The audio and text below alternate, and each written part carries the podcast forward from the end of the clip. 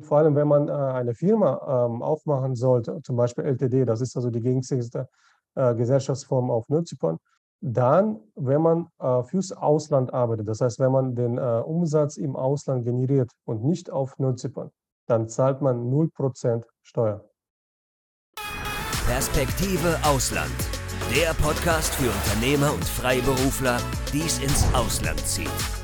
Egal ob Steuerplanung, Auslandsfirmengründung oder Lifestyle-Fragen. Hier geht's jede Woche zur Sache.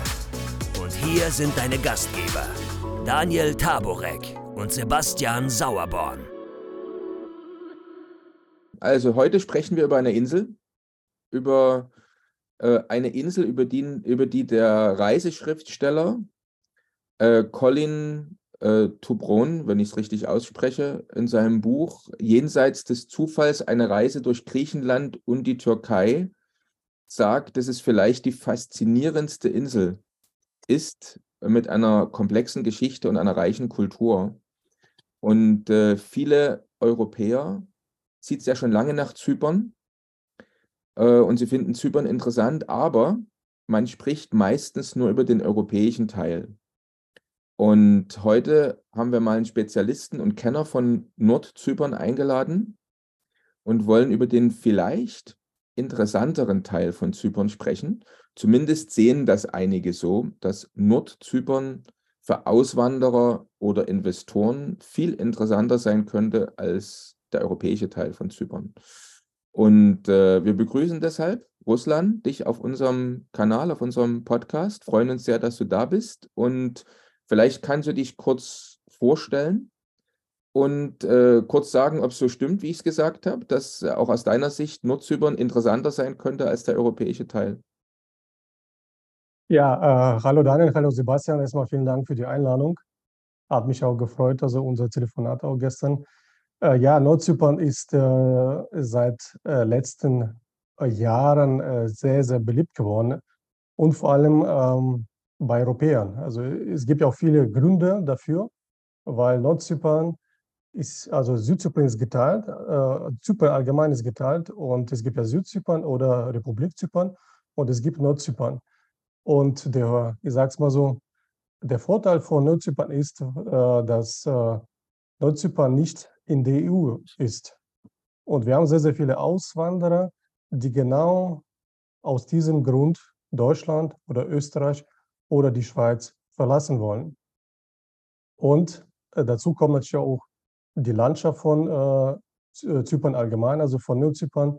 Also wenn man zum Beispiel auf der Nordküste unterwegs ist, man sieht auf der ersten Seite das Meer, auf der anderen Seite sieht man schöne Berge, also sogenannte Riviera. Und das findet man auch wirklich selten. Also ich habe jetzt sowas nur bei, auf den Rifas gesehen und sonst nirgendwo. Und deswegen, das ist genau die Gründe, die auch äh, dafür sprechen, äh, Nordzypern unbedingt anzuschauen. Und auch viele, wie gesagt, wandern auch genau aus diesen Gründen, weil die Situation zum Beispiel in Deutschland sie äh, sehr, sehr verunsichert. Und die suchen ein neues Zuhause auf Nordzypern. Also kann man sich das so vorstellen, wie das früher vielleicht auch mal in Berlin gewesen ist? Also das war ja eine geteilte Stadt dass man sozusagen mit einem Bein in der EU eigentlich lebt. Das heißt, da äh, hat man sozusagen den Euro und die Vorteile der, der Europäischen Union. Und mit dem rechten Bein wohnt man dann in den, im Nicht-EU-Teil. Also vielleicht kannst du mal ganz kurz unseren Zuschauern und Zuhörern erklären, wie einfach oder kompliziert es ist, wenn ich so aus dem Nordzypern nach äh, dem europäischen Teil äh, so hin und her fahre. Also wie lange steht man da an der Grenze? Was braucht man für Dokumente? Bekommt ein Stempel jedes Mal in Pass? Oder wie, wie kann man sich das vorstellen? Wie läuft das?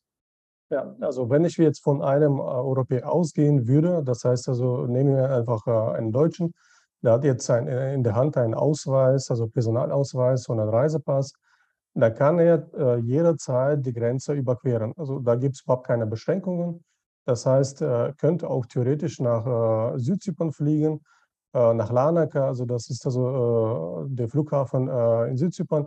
Und dann kann er auf circa 50 bis eine Stunde direkt an der Grenze stehen und dann die Grenze überqueren. Also da zeigt man einfach den Pass oder Personalausweis und äh, es gibt keinen Stempel, gar nichts. Man wird einfach registriert, dass du in das Land eingereist bist. Meistens fährt man einfach mit dem Taxifahrer Man muss nicht mal äh, den Wagen äh, verlassen. Äh, man gibt einfach äh, die äh, Dokumente an den Fahrer ab.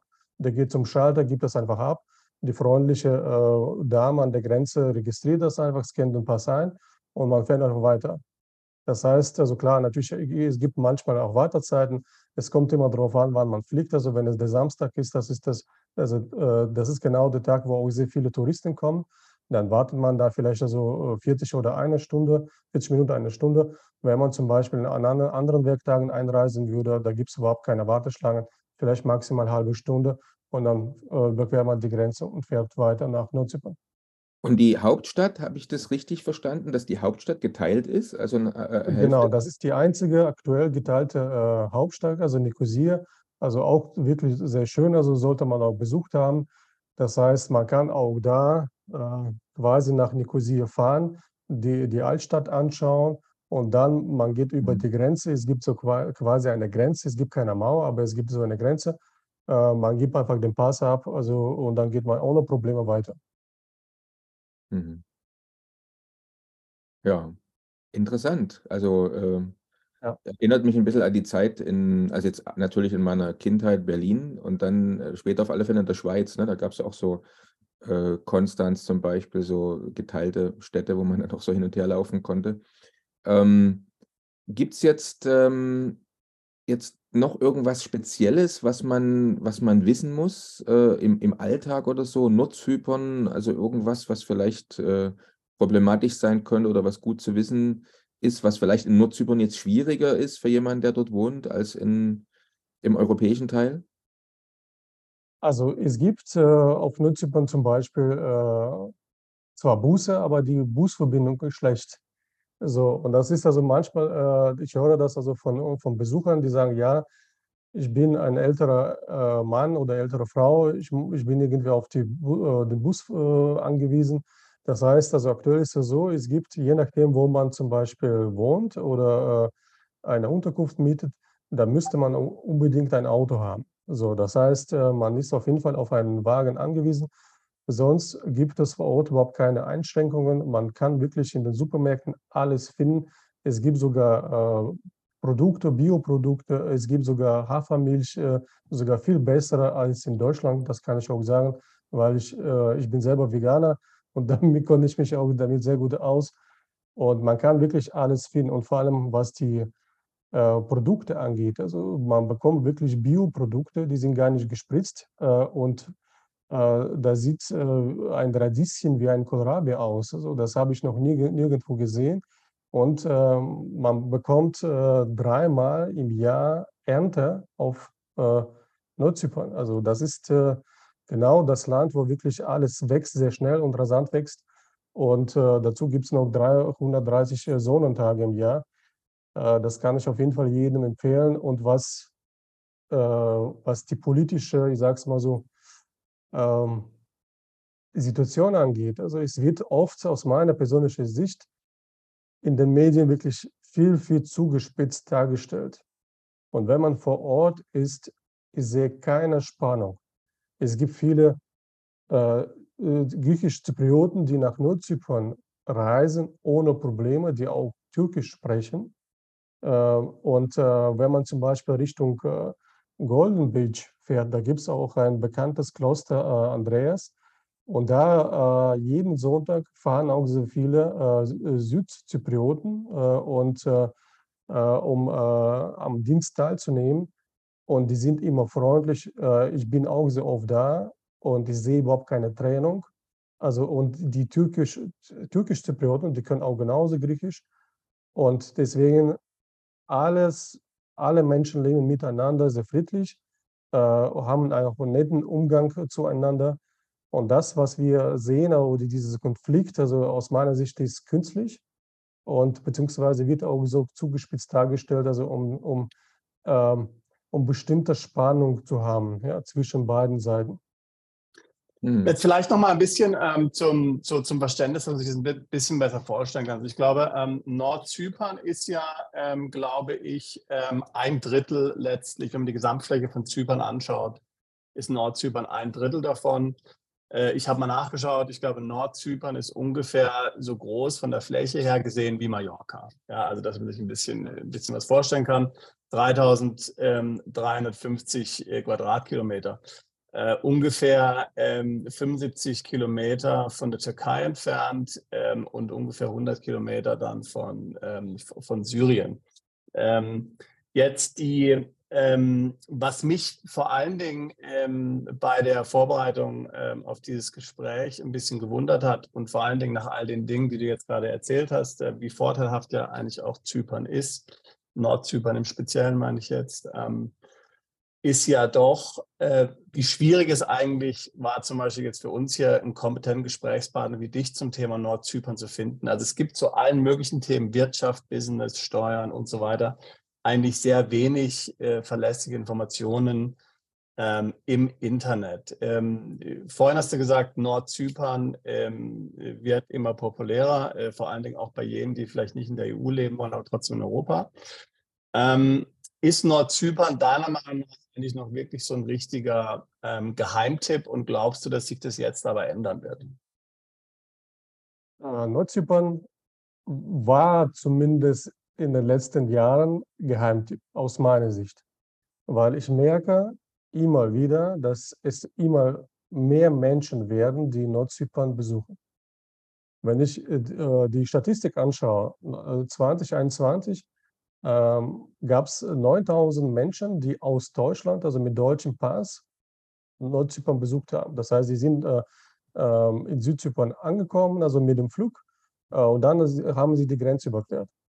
Jetzt, wenn ich die Statistik 2022 anschaue, sind aus 9.000 27.000 Menschen geworden. Das heißt, die Popularität von Nordzypern steigt permanent. Und ich führe auch sehr oft Gespräche mit Menschen und frage, ja, was bewegt dich? Also warum äh, besuchst du Nordzypern? Und die meisten, also 99 Prozent aller Menschen sagen, die suchen nach Plan B. So. Und je schlimmer es in Europa ist, desto mehr Menschen kommen nach Nordzypern. Mhm. Ja, das heißt, äh, wenn man jetzt äh, das jetzt gerade mal äh, zusammenfasst, was du gerade gesagt hast, du hast ja gesagt, seit einem Jahr ist es mehr im Fokus gerückt. Das liegt mit Sicherheit auch daran, dass es natürlich einige Nationalitäten gibt, die vereinfacht oder vereinfachter nach Nordzypern einreisen können als jetzt in den Teil der Europäischen Union. Und das bedeutet jetzt, dass, äh, wenn wir das mal sagen, was sind denn jetzt die größten ähm, Gruppen der Einwanderer? Was sind so die typischen Einwanderer, die in den letzten Zeiten nach, äh, nach Nordzypern gereist sind? Ähm, wenn man jetzt die letzten Jahre anschaut, da sind das eher Europäer. Also vor allem die Deutschen, dann Österreich, Schweiz, dann kommen auch Kanadier dazu, auch Amerikaner kaufen auch Immobilien auf Zypern, dann Iraner, äh, Kasachstan, Ukraine und Russland, also ist eher weniger geworden. Und vermehrt die türkischen äh, Bürger aus der Türkei selbst. Mhm. Das heißt, die verlassen die Türkei und siedeln sich dann nach Nordzypern um. Da sind die meisten. Aber jetzt vermehrt wirklich Europäer, und äh, interessanterweise, dass Europäer, die ziehen auf die Nordküste, zum Beispiel Bereich Kyrenia, Gine, äh, SNTP, äh, Labte, Edremit und so weiter, also die, äh, die nördliche Seite, also die jetzt äh, Richtung Türkei schaut. Und äh, der, ich sage es mal so, Ostblock, in Anführungszeichen, ähm, die wollen eher Richtung äh, Iskele, von Magusta, Jeni Bojadice, wegen langen Sandstränden und äh, Hochhäuser. Also das ist irgendwie, hat sich so verteilt. Ähm, und äh, jeder hat natürlich einen anderen Geschmack, äh, ist auch berechtigt so. Und äh, so haben sich quasi die, die Seiten auch getrennt. Es gibt natürlich auch auf der Nordküste auch äh, einige Europäer äh, oder es gibt auch viele Russlanddeutsche, die dort Immobilien kaufen. Das heißt, ähm, aber ich sage es mal so, Polen, äh, Litauen, äh, Bulgarien sogar. Es gibt sehr viele Bulgaren, die Immobilien kaufen, obwohl die äh, Zone haben. Aber jetzt haben sie Nordzypern äh, entdeckt und auch die Preise. Äh, jetzt sagen sie, okay, äh, Nordzypern ist besser, weil natürlich man hat auch die Saison nicht nur drei Monate wie in Bulgarien, sondern ich sage es mal so neun Monate. Und das ist für viele vorteilhaft. Ich habe selber einige Kunden, die in Bulgarien verkaufen und jetzt auch Nordzypern kaufen. Vermehrt sind jetzt wirklich Europäer geworden. Also die haben jetzt gerade Nordzypern entdeckt für sich. Und deswegen sage ich, das ist mittlerweile aus meiner Sicht kein Geheimtipp geworden.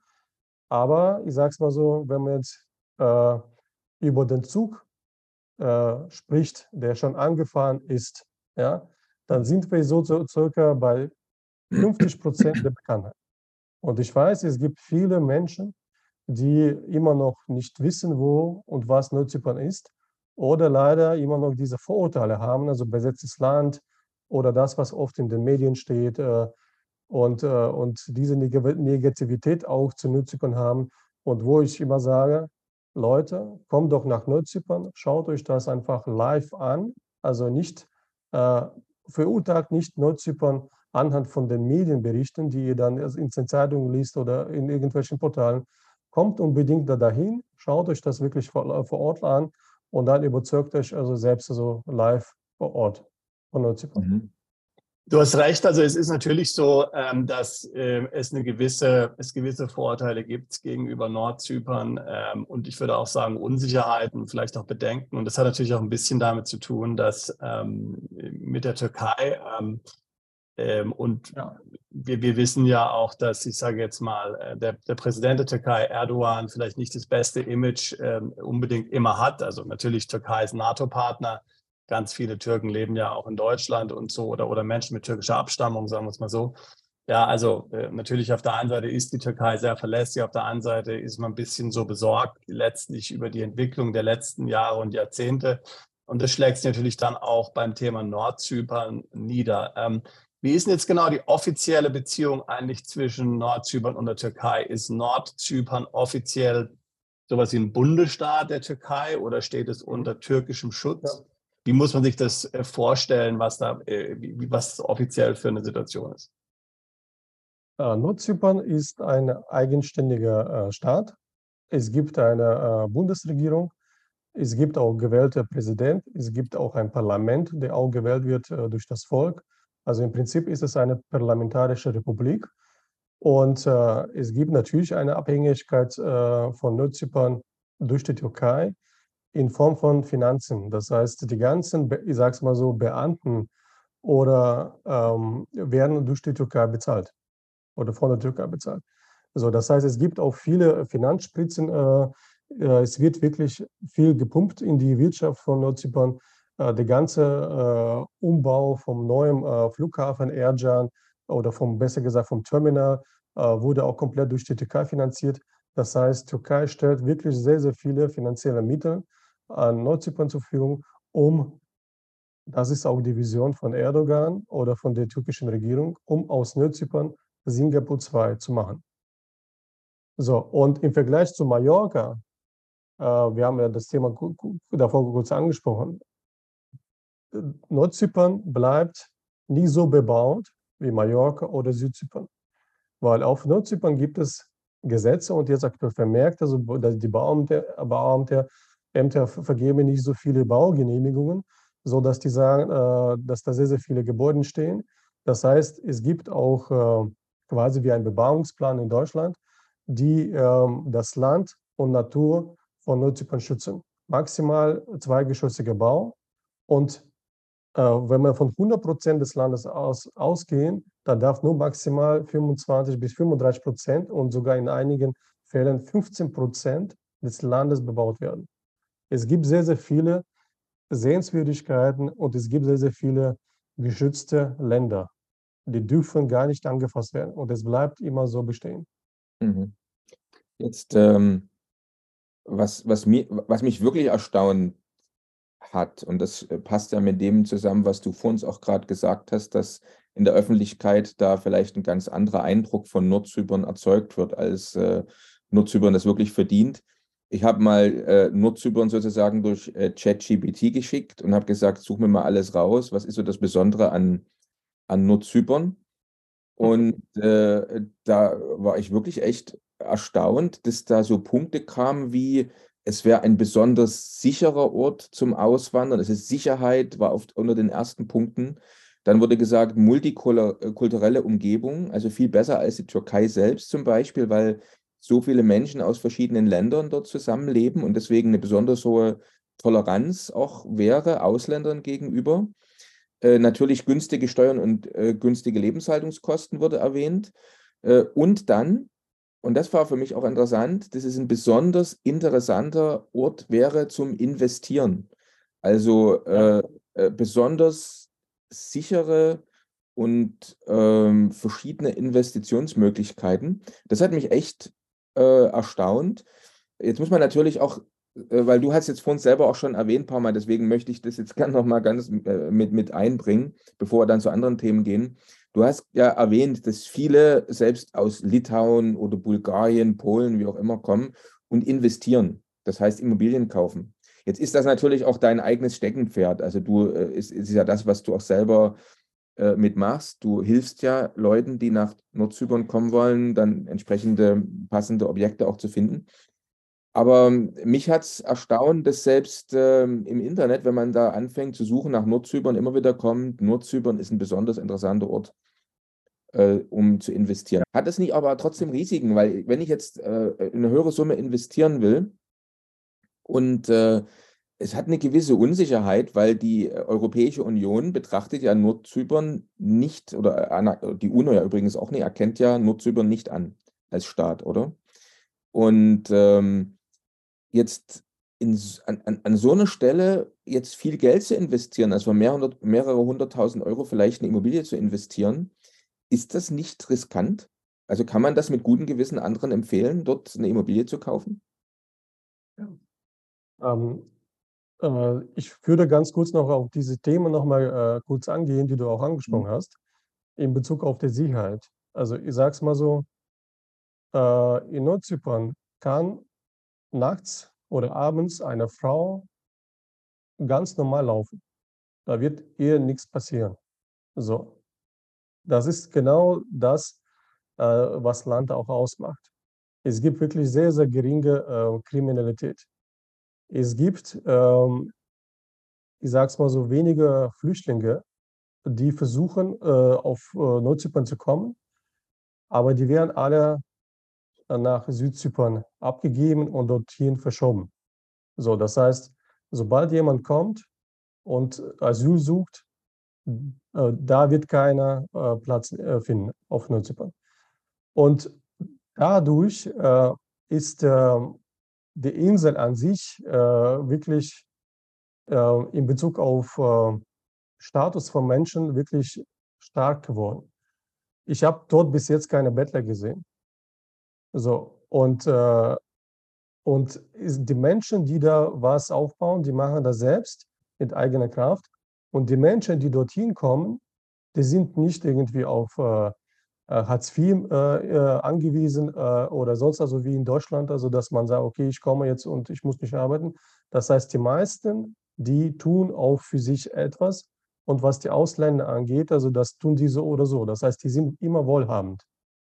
Und wenn wir von der Bevölkerungszahl ausgehen, also aktuell sind das äh, laut äh, Statistik 380, 390.000 Menschen, offizielle Bevölkerung. Und davon sind nur, äh, also nicht nur, sondern ein Drittel Ausländer. Das heißt, 33 Prozent sind Ausländer, die permanent auf Nordzypern leben. Und deswegen ist es ein, ich sage es mal so, eine Multikulti-Gesellschaft. Und wenn man von Vergleich zu Türkei und Nordzypern spricht, in der Türkei sind zum Beispiel Casinos verboten. Ja, es gibt auch viele andere Dinge, die in der Türkei verboten sind.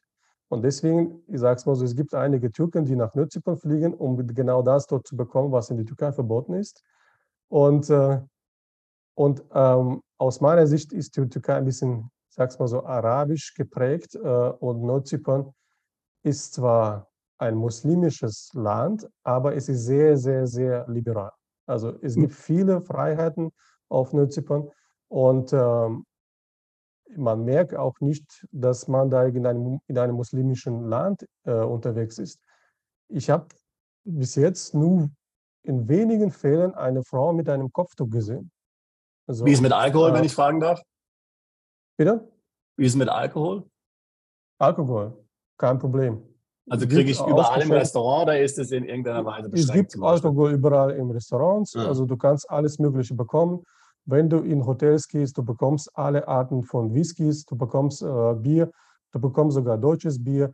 Äh, natürlich in bestimmten ähm, äh, Zeitabschnitten, also wie zum Beispiel jetzt gerade Ramadan, ist es natürlich auch äh, verboten. Also, äh, und, äh, aber sonst, man bekommt in jeder Bar alkoholische Getränke ausgeschenkt also, und da gibt es überhaupt keine, keine Einschränkungen, gar nichts.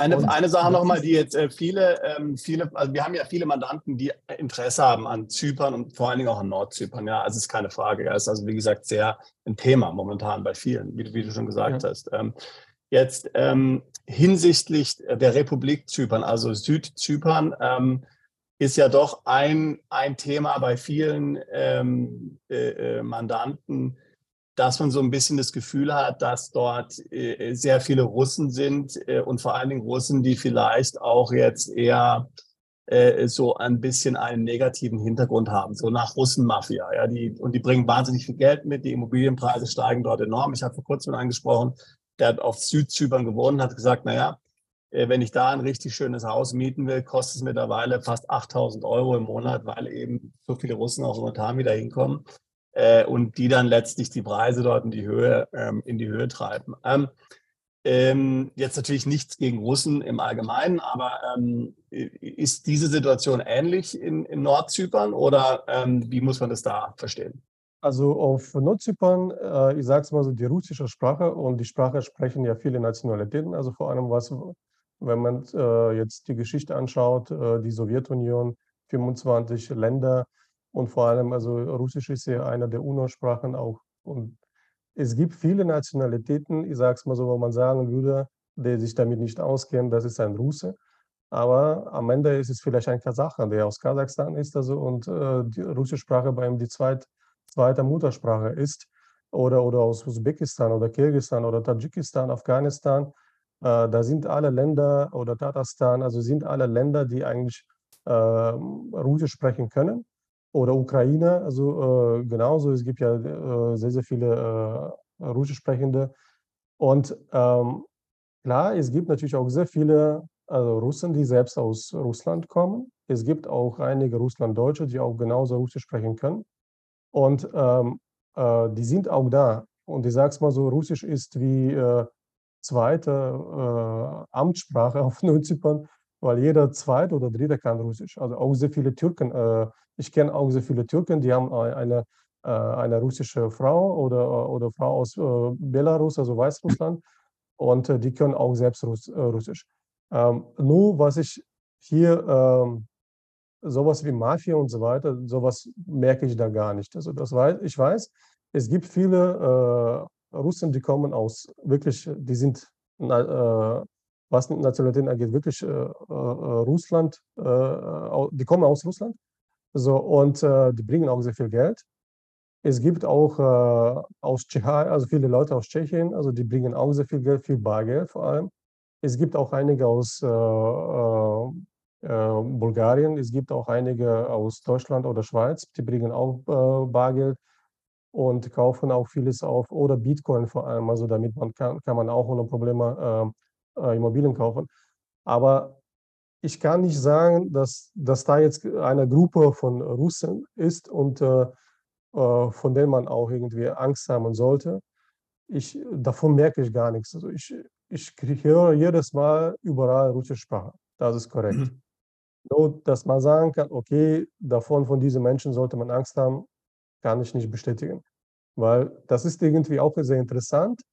Ähm, Klar, es gibt viele Menschen, die jetzt zum Beispiel durch den Ukraine-Konflikt auch betroffen sind. Und wenn die jetzt dann auf einen Russen treffen, je nachdem von wo er kommt, warum er nach Nordzypern ausgewandert ist und so weiter, es könnte vielleicht ein paar äh, Streitigkeiten geben. Also, und da ist immer die Frage, wer welche Nachrichten hört. Da sage ich immer, also wir werden natürlich immer alle beeinflusst und man sollte mehrere Quellen, wenn man sich informieren möchte, äh, an, an, äh, also anschauen. Und, äh, aber ansonsten sehe ich überhaupt keine Konflikte. Und vor allem, ich merke auch nicht, dass ich sagen kann, okay, das ist ja wirklich von Russland belagertes Gebiet. Und die treiben die Preise hoch. Nein, umgekehrt. Aktuell treiben die Preise die Deutschen hoch. Wir haben ja ähnliches Problem, ah, Situation auch in Dubai. Ja? Ich meine, viele, viele Russen ja. sind jetzt ja auch im Rahmen des Konfliktes hier nach Dubai ja. ähm, gezogen, weil ja Dubai hier die Leute weiterhin ähm, ohne Probleme letztlich dort leben lässt. Und dort sind ja auch die Preise ganz unwahrscheinlich in die Höhe geschnellt. Ja, also das habe ich weil gehört, einfach so viel Geld da ist. Ja, einfach so wahnsinnig viel Geld da ist, ja klar, dann steigen die Preise. Ja. Ja, das habe ich gehört, auch in Nachrichten, auch von Freunden, also die, äh, weil Dubai ist jetzt gerade aktuell Ziel Nummer eins und vor allem, es gibt ja sehr, sehr viele, die jetzt Russland auch wegen dem Konflikt auch verlassen haben, weil die nicht zur Armee einbezogen werden möchten. Und äh, das ist zum, zumindest die Information, die ich habe. Vielleicht stimmt das auch nicht, weiß ich nicht. Aber das ist genau der Grund, also, weil viele auch gedacht haben, die Regierung wird dann äh, die äh, aktiver an, auf den Banken einfrieren und und und. Also, und deswegen haben die natürlich auch äh, versucht, das Vermögen äh, in Dubai abzusichern. Und wir haben auch einige äh, deutschen Kunden oder aus Österreich oder Schweiz, die äh, genau aus diesem Grund auf, äh, auch die Gelder auf den deutschen Konten nicht halten wollen. Die wollen eher äh, außerhalb von EU, außerhalb von wirklich in einem sicheren äh, Nicht-EU-Land das Geld und das Vermögen lagern. Und ich kenne wirklich einige äh, im zweistelligen Millionenbereich. Mhm. So, und das ist auch der Grund. Jetzt nochmal zum Investment. Ähm, ja, es gibt viele Faktoren, die, ähm, wenn man jetzt Nordzypern zum ersten Mal äh, liest oder hört, man denkt, okay, unsicheres Land, und dann, äh, wenn man jetzt die Geschichte von 2003 mit äh, Südzypern äh, mitbekommen hat, wo auch die äh, Guthaben ab äh, 1000, 100.000 Euro eingefroren wurden und viele Reichen wurden davon informiert. Also das ist die Geschichte, wenn man jetzt zum Beispiel in Südzypern unterwegs ist, jedes Mal hört von vielen Reiseleitern und, und, und. So, und das ist, äh, wo ich sage, es gibt viele, die sagen, es gibt keine Rechtssicherheit ja, also auf Nordzypern, weil es eben der Türkei unterstellt ist. Wo ich sage, wo gibt es diese Rechtssicherheit in der EU? Wir haben ja gesehen, was 2003 passiert ist. Und genau Südzypern war ja ein Teil der Europäischen Union, aber das ist genau den Menschen passiert, die über 100.000 äh, auf dem Konto hatten. So, und das heißt, es gibt immer diese Risiken. Nur wenn man jetzt zum Beispiel die Situation anschaut, was die Türkei gemacht hat, und das ist jetzt mein persönlicher Eindruck, also weil ich, äh, ich habe selber Politikwissenschaften studiert, ich habe irgendwie das, mich interessiert das immer, äh, was gerade abgeht, warum das so passiert und und und. Und äh, viele äh, reden darüber, dass die Türkei bald NATO verlassen wird. Also, ob das eintrifft oder bald eintrifft und so weiter, das wissen wir alle nicht. Nur ich habe äh, auch interessanten Menschen kennengelernt, die sagen, äh, die Türkei wird bald äh, zu den BRICS gehören. Also, und äh, die Türkei trifft sich jedes Mal mit Russland oder mit China. Also, wenn man jetzt zum Beispiel das letzte Treffen in Samarkand anschaut, was da hinter den Türen äh, vereinbart wurde, wissen wir natürlich nicht. Aber es gibt viele Indizien dafür, dass es in die Richtung geht. Weil wenn man die Goldbestände von der Türkei anschaut, wir haben die Goldbestände auf äh, 2000 800 ähm, Tonnen erhöht. Und das ist, wenn man jetzt mit äh, Jahr 2021 vergleicht, mehr als 50 Prozent. Mhm. Und dann fragt man sich, warum kauft die Türkei Gold auf, ja, wenn, es, äh, wenn, wenn, wenn dahinter kein Plan äh, äh, vorliegt. Also, und wenn man jetzt alles äh, miteinander verknüpft, äh, gehe ich schon davon aus, dass die Türkei bald zu NATO gehört, äh, zu BRICS gehört. Und das ist äh, für mich ein Widerspruch. Die Türkei kann ja nicht in der BRICS sein ohne, und dabei ein Mitglied der NATO sein. Das heißt, die Folge ist, dass die Türkei auch NATO verlassen müsste. So. Und, ähm, und das ist genau jetzt, ähm, kann ich mir auch vorstellen, der Grund, warum äh, äh, vielen Ländern auch äh, der aktuelle türkische Präsident nicht gefällt. Ähm, aber ich kann aus meiner Sicht, wie gesagt, sagen, dass da auf jeden Fall irgendwas im Busch läuft. Und, äh, und ich kenne auch die Pläne auch der Regierung. Wir sprechen auch mit vielen äh, Politikern von Nordzypern. Und die versuchen da so unter der Zahlen äh, zu klären, was aus Nordzypern äh, sein wird, also oder der Plan ist in der Zukunft. Und der Plan ist daraus dann wirklich ein Singapur 2 zu machen. Und vor allem, es gibt ja limitiertes Land auf, äh, das ist eine Insel, man darf nicht so viel bebauen auf äh, Nordzypern. Und dazu kommt äh, der Punkt, die Preise sind aktuell im Vergleich zu Dubai richtig, richtig günstig. Ich habe jetzt von äh, einem Kumpel gehört, also der hat für ein Studio in Dubai 300.000 äh, Euro bezahlt. Für 300.000 Euro könnte man auf der Bergseite eine Villa bekommen äh, in Nordzypern mit einem traumhaften Meerblick. Und äh, der Vergleich, äh, jetzt, wenn man jetzt Dubai und Nordzypern vergleicht, in Nordzypern gibt es viele Natur, also keine künstlich angelegte Natur, sondern mhm. wirklich eine echte Natur. Und das hat zum Beispiel Dubai nicht. Und wie gesagt, die Preise sind wirklich aktuell sehr, sehr günstig. Und was die Rechtssicherheit angeht, man schließt genauso einen Kaufvertrag mit einem Bauträger ab. Und die, es gibt ja äh, viele Gerüchte, die, die sagen, ja, äh, 80 Prozent der Länder gehören äh, Südzyprioten. Äh, also das stimmt so nicht, weil bevor, also äh, heute, bevor ein Bauträger ein Projekt umsetzen würde, prüft das Bauamt, ob das Grundstück wirklich sauber ist. Ja? Und meistens sind das die Umtauschtitel, das heißt, äh, das Land wurde, äh, der Eigentümer dieses Landes wurde früher entschädigt. Entweder er, er hat genauso viel Land äh, in Südzypern bekommen oder er hat einfach Geld angenommen und deswegen wurde er deswegen entschädigt.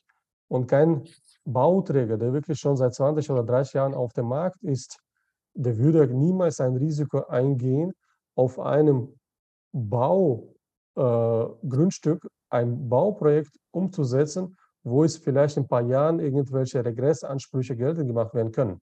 Mhm. Und deswegen, und vor allem, es gibt ja Rechtsanwaltskanzleien, die zum Beispiel unsere Kunden vor Ort betreuen und die prüfen das auch. Also die können auch prüfen, wem das Land gehörte, ob da Probleme gibt ja oder nein. Und wenn es eine Baugenehmigung gibt, dann kann man wirklich davon schon ausgehen, dass diese Sachen schon gemacht worden sind.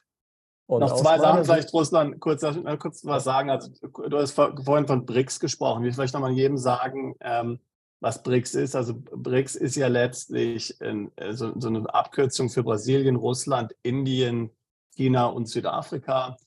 Und wir haben jetzt ja vor allen Dingen in den letzten Monaten gesehen, dass tatsächlich hier jetzt äh, diese Länder versuchen, eine Alternative äh, äh zu, zu sagen wir mal, G7 und G20 hier darzustellen und letztlich den globalen Süden äh, irgendwo ähm, repräsentieren wollen. Ja, also und es wäre natürlich eine, ähm, es wäre natürlich ziemlich ähm, ja, ziemliche Sensation, wenn die Türkei dort auch noch ähm, mit, mit dabei wäre, dann in diesem Bündnis, sage ich jetzt mal, in diesem lockeren Bündnis, ja. ja. Und äh, vielleicht also, eine Sache noch zur Investitionssicherheit, ja. Also ich meine, man muss ja sich nur mal überlegen, was vor ähm, wenigen Tagen hier bei der Credit Suisse äh, passiert ist, ja.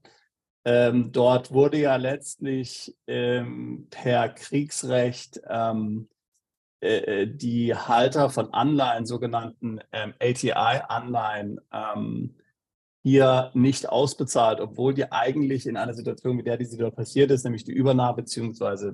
Äh, Insolvenz oder irgend sowas, äh, deren, ähm, äh, deren ähm, Schulden eigentlich eine höhere Rang, äh, Rangfolge hatten als es die anderen Schulden und die sind letztlich leer ausgegangen, ja, was komplett gegen internationales Recht äh, verstößt. Und das ist in einem Land passiert wie der Schweiz, die die Reputation hat, dass sie ultra sicher ist und Investitionen dort ultra sicher sind. Ähm, wir haben dort die Situation letztlich, dass viele sich sagen, naja, wenn ich sicher in der Schweiz investieren kann, also nicht mal Anleihen einer Schweizer Bank kaufen kann, wo ich dann sicher sein kann, dass sie nach internationalen Standards dann auch entschädigt werden, wenn es zu einer Situation kommt, wie bei der Credit Suisse, und immerhin ist diese, dieser ATI-Bonds-Market hat ein Volumen von 270 ähm, Milliarden ja, in Europa. Ähm, also das ist nicht irgendwas Kleines, sondern da, da sind also sehr viele ähm, Anleger, die hier betroffen sind und sich verlassen, dass diese Standards funktionieren. Wenn nicht mal das gegeben ist, dass in der Schweiz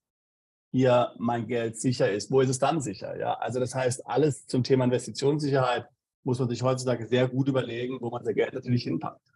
Mhm. Ja. Und, und vor allem, was, was die Banken, lokale Banken auf Nordzypern angeht, die sind nicht in einem SWIFT-System. Ja, die sind an internationales SWIFT-System gar nicht angeschlossen. So, das heißt, ich bin kein Anlageprofi, aber wenn ich jetzt so weiterdenke, wenn sie nicht an das SWIFT angeschlossen sind, dann spekulieren sie nicht also an äh, Devisenmärkten oder auf äh, äh anderen Märkten und so weiter. Das heißt, es ist eine lokale Bank. So, und äh, wenn die da nicht spekulieren, dann gehe ich davon aus, dass die wirklich liquide sind. Und äh, vor allem, ähm, wenn, ähm, wenn man dort das Geld lagert, man kann direkt sagen, okay, ich möchte ein Goldkonto haben ein Silberkonto. Man kann die, das ganze Vermögen, was man in Euro oder Pfund oder Schweizer Franken oder türkische Lira hat, man könnte sofort mit einem Klick äh, Gold damit kaufen. So. Mhm. Und ich frage mich, wo gibt es sowas in Deutschland? In Deutschland gibt es ein, äh, vielleicht bald ein äh, Goldverbot. Ja? Also die, die ganze äh, Grenze für anonymes Gold kaufen, die wurde reduziert auf 2000 Euro. Das wurde eingeführt. Ähm, dann ähm, alles, was drüber ist, also wird äh, äh, gemeldet ans Finanzamt. So, jetzt habe ich gehört, in Deutschland äh, die ganzen privaten Verkäufer über eBay Kleinanzeigen werden automatisch an mhm. Finanzämter äh, gemeldet. Ja. Äh, ich sage es mal so, sowas gibt es nicht auf Nordzypern. Das interessiert keinen. So, es gibt keine Spekulationssteuer. Äh, die die äh, Grunderwerbsteuer, die wurde jetzt vor kurzem angehoben. Äh, aber da gibt es äh, schon Tricks, wie man das umgehen kann und so weiter. Also wir haben da auf jeden Fall entsprechende Leute dafür. Äh, die das äh, können und dann äh, hundertmal schon gemacht haben. Die, die Grundsteuer, also wenn man ein ganz normales Haus hat mit 150 Quadratmeter in Deutschland, man zahlt 1500, 2000 Grundsteuer im Jahr. Auf Nordzypern zahlt man 12 Cent pro Quadratmeter im Jahr. Da sind umgerechnet äh, viel teurer. Mhm. So, klar, es gibt, äh, wenn man dann auf Zypern kommt, man darf nicht diese Erwartungshaltung haben, äh, wie in Deutschland. Ja, dass, dass da alles aktuell schon jetzt auch, auch wirklich auf dem neuesten Stand ist oder Entwicklungsstand ist. Äh, aktuell Nordzypern ist wie Mallorca vor 15 Jahren. So. Und schaut mal, was jetzt aktuell aus Mallorca geworden ist. Und mhm. genau diese Zukunft wird auch bald Nordzypern erleben. Und vor allem, wenn die türkische Lira bald goldgedeckt ist, dann ist die Inflation also die liegt aktuell bei 60 Prozent. Die wird wahrscheinlich bei irgendwann mal bei 20 erstmal und dann bei 10 Prozent landen oder überhaupt gar, also bei vielleicht 2 Prozent, wenn das alles wirklich goldgedeckt ist. Und äh, es gab ja ein Pilotprojekt äh, von, äh, ähm, von der türkischen Regierung, die haben gesagt, okay, wir wollen äh, testen, wie äh, digitale Währung auf Zypern läuft. Also ich, ich kenne jetzt aktuell keine Ergebnisse. Aber dann frage ich mich, warum testet die Türkei auf Nordzypern, wie aktuell Kryptowährung läuft, also die digitale Währung. So, und wenn ich jetzt so weiter denke, weiter spekuliere und sage, okay, wenn diese äh, äh, Kryptowährung also, oder digitale türkische Lira mit Gold gedeckt sein wird, und das ist die Frage von Zeit, also das, da müssen sie auch nicht viel umstellen, so, dann ist die Inflation sofort unten. Also die ist 100% behoben worden das läuft darauf hinaus. Und vor allem, wenn man jetzt schaut, was gerade Saudi-Arabien jetzt macht, ja, die reden auch, die haben jetzt vor kurzem gesagt, wir wollen jetzt auch äh, uns äh, an BRICS anschließen und wir wollen unsere, äh, unser Öl nicht in Euro, äh, nicht in Dollar verkaufen. Was bedeutet natürlich, dass, dass automatisch der Dollar keine Weltreservewährung sein wird. Und hm. da sind so viele interessante Sachen, die jetzt gerade im Hintergrund ablaufen. Das heißt, man müsste dann wirklich ähm, das Ganze sehen, also was gerade in der Welt passiert. Und äh, was du, Sebastian, auch mit Credit Suisse auch angesprochen hast, wir haben auch gesehen, was mit Deutschen Bank passiert ist, mit Commerzbank auch in der Commerzbank hat und Deutsche Bank hat um die auch 10, 15 Prozent verloren. Äh, okay, jetzt haben sich die Kurse ein bisschen stabilisiert, aber ist die Frage, ob, ob das äh, auf Dauer äh, gut ist. Und ich weiß, es gibt ja sehr, sehr viele Billionen von Euros, die einfach auf dem deutschen Konto einfach so rumliegen. Und die Menschen bezahlen Negativzinsen oder haben zumindest bezahlt. Und die Menschen investieren das nicht. Also, und ich frage mich, wenn so sowas crashen sollte, äh, das ist äh, das, das Geld, was auf der Bank gehört, gehört äh, in erster Linie der Bank. Und das ist ja quasi ein Schuldversprechen. Aktuell sicherer ist es also, Bargeld in der Tasche zu haben als auf dem Konto. Und da sind so, so viele Ereignisse oder Entwicklungen, die jetzt gerade in der Welt passieren. Und deswegen, ich habe heute eine Kundin von mir geschrieben, die hat mich, mich gefragt, was soll sie jetzt mit dem Geld machen auf dem Konto? Ich sagte, überweist das äh, zu äh, äh, lokale Bank und äh, kaufe dort also die Goldmünzen oder die Silbermünzen, weil aktuell mhm. steigt das Gold. Und äh, wie ich schon gehört habe, wenn der Gold steigt, dann gibt es Fett nicht mehr. Und äh, aktuell, also wenn man jetzt die Zinspolitik also anschaut, alles läuft darauf hinaus. Hm. Jetzt nochmal ganz kurz von, äh, von der Zukunft zu, äh, zurück zum Hier und Jetzt, weil da hatte ich vor uns was gehört, das würde ich gerne nochmal nachfragen, wie das wirklich laufen kann. Ähm, und zwar, wenn jetzt jemand nach Nordzypern kommt, eine Immobilie kauft, im Hier und Jetzt, ähm, du hattest vor uns gesagt, man kann das mit Bitcoin kaufen, bezahlen. Äh, oder man könnte mhm. zum Beispiel auch die Immobilie komplett mit Bargeld bezahlen. Das ist auch eine Sache, die in vielen Ländern nicht mehr möglich ist. Kannst du das nochmal ja. ganz kurz bestätigen, wie so ein Immobilienkauf entweder komplett mit Bargeld laufen können. Ist es wirklich möglich? Wie läuft das dann? Und wie wäre es mit Bitcoin? Ja, im Prinzip läuft äh, der Immobilienkauf folgendermaßen. Äh, wenn man vor Ort ist und man hat eine Immobilie gefunden, also äh, wir müssen unterscheiden, spricht man also von einer Bestandsimmobilie, die schon steht, oder ist es eine Off-Plan-Immobilie, die zum Beispiel in einem oder zwei Jahren fertiggestellt wird. Und da gibt es auch entsprechenden Zahlungsplan, meistens äh, Reservierungsgebühr 5000 Euro. Dann hat man vier Wochen Zeit, um äh, den Kaufvertrag abzuschließen. Es gibt auch eine deutschsprachige Kanzlei, also äh, die, äh, zu der wir auch unsere Kunden immer schicken. Die betreut immer ab dann, äh, ab dem Unterschreiben der Vollmacht immer den Kunden. Und man hat auch Zeit, den Kaufvertrag aufsetzen zu lassen. Und äh, dann kann man auch abreisen nach Deutschland. Man muss nicht die ganze Zeit auch vor Ort sein. Und der Anwalt übernimmt den ganzen Kaufprozess. Äh, und dann gibt es immer einen Zahlungsplan. Also wenn man jetzt, wenn wir von einer klassischen äh, Off-Plan-Immobilie sprechen, die zum Beispiel in zwei, drei Jahren fertiggestellt wird, dann zahlt man die ersten 30 Prozent, also das ist die erste Anzahlung. Und die restlichen 70 Prozent zahlt man quasi nach Baufortschritt. Das heißt, sobald die Bodenplatte fertig ist, zahlt man nochmal 20 Prozent, wenn der Rohbau steht, nochmal 20 und so weiter und so fort. Bis die Immobilie irgendwann mal fertig steht. Der Kunde bekommt den Schlüssel, da gibt es eine Schlüsselübergabe durch den Bauträger und äh, der Kunde zahlt dann die restlichen 7 bis 3 Prozent. Und wenn man ähm, eine Immobilie reserviert hat, am besten ihr ähm, äh, macht das mit einem Immobilienmakler, mit einem Lokalen, wie zum Beispiel mit uns. Es gibt, äh, da muss ich auch viel sagen, äh, bei YouTube zum Beispiel viele Videoblogger, die genau auf diesen Zug jetzt gerade springen und äh, versuchen, ich sage es mal so, auch etwas äh, von diesem Trend abzubekommen. Ähm, die haben keine Lizenzmaße, die haben nicht mal eine Arbeitserlaubnis und und und. Und deswegen, man muss auch aufpassen. Also, äh, ich habe ja auch gehört, also es gibt aktuell viele äh, Polizeiberichte, die dann sagen, okay, wir suchen jetzt aktuell, weil diese Menschen eben, also ich sage es mal so, den Finanzen äh, von Zypern schaden, also weil sie eben illegal arbeiten. Und wenn die erwischt werden, also dann ist es, äh, äh, sieht für die auch schl äh, schlimm aus. Und wenn man das mit Lokalem macht, dann hat der lokale Makler sowieso Zugriff auf alle Bauträger. Da muss man nicht, also es ist nicht so wie in Deutschland, also jeder Makler hat quasi nur ein bestimmtes Projekt. Also alle lokalen Makler haben wirklich Zugriff auf alle zuverlässigen Bauträger. Also wie zum Beispiel, die, wir arbeiten auch nicht mit allen.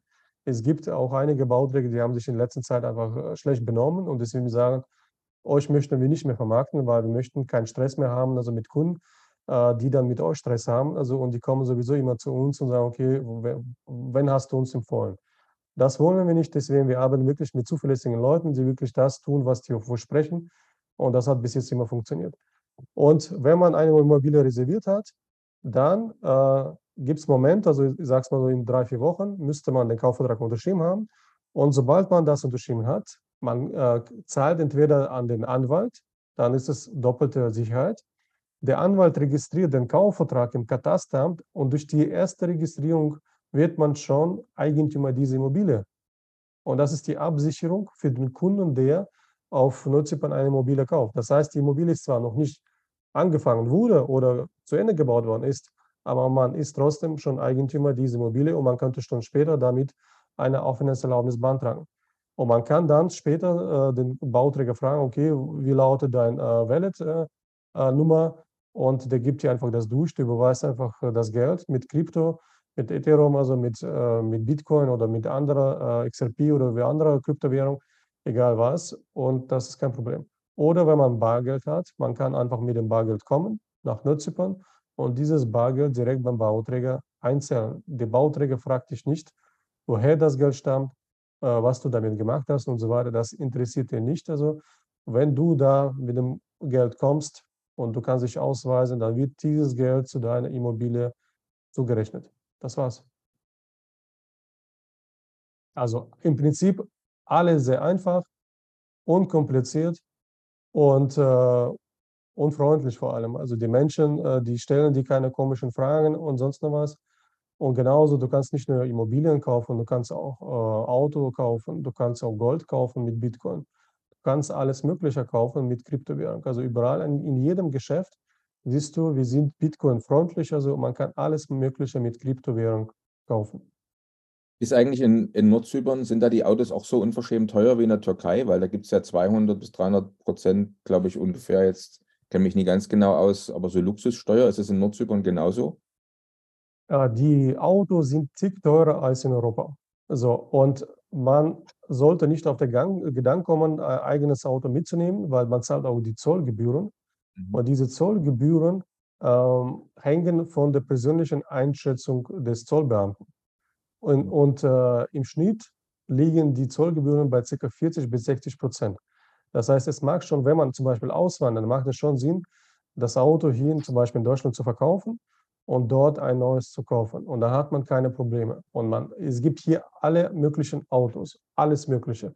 Und wenn man, äh, wir haben auch äh, gute Freunde, also man kann auch äh, bestimmte, wenn man ein bestimmtes Modell nicht hat, dann kann man auch äh, ein bestimmtes Auto bestellen und diese äh, Autos werden zum Beispiel aus England importiert.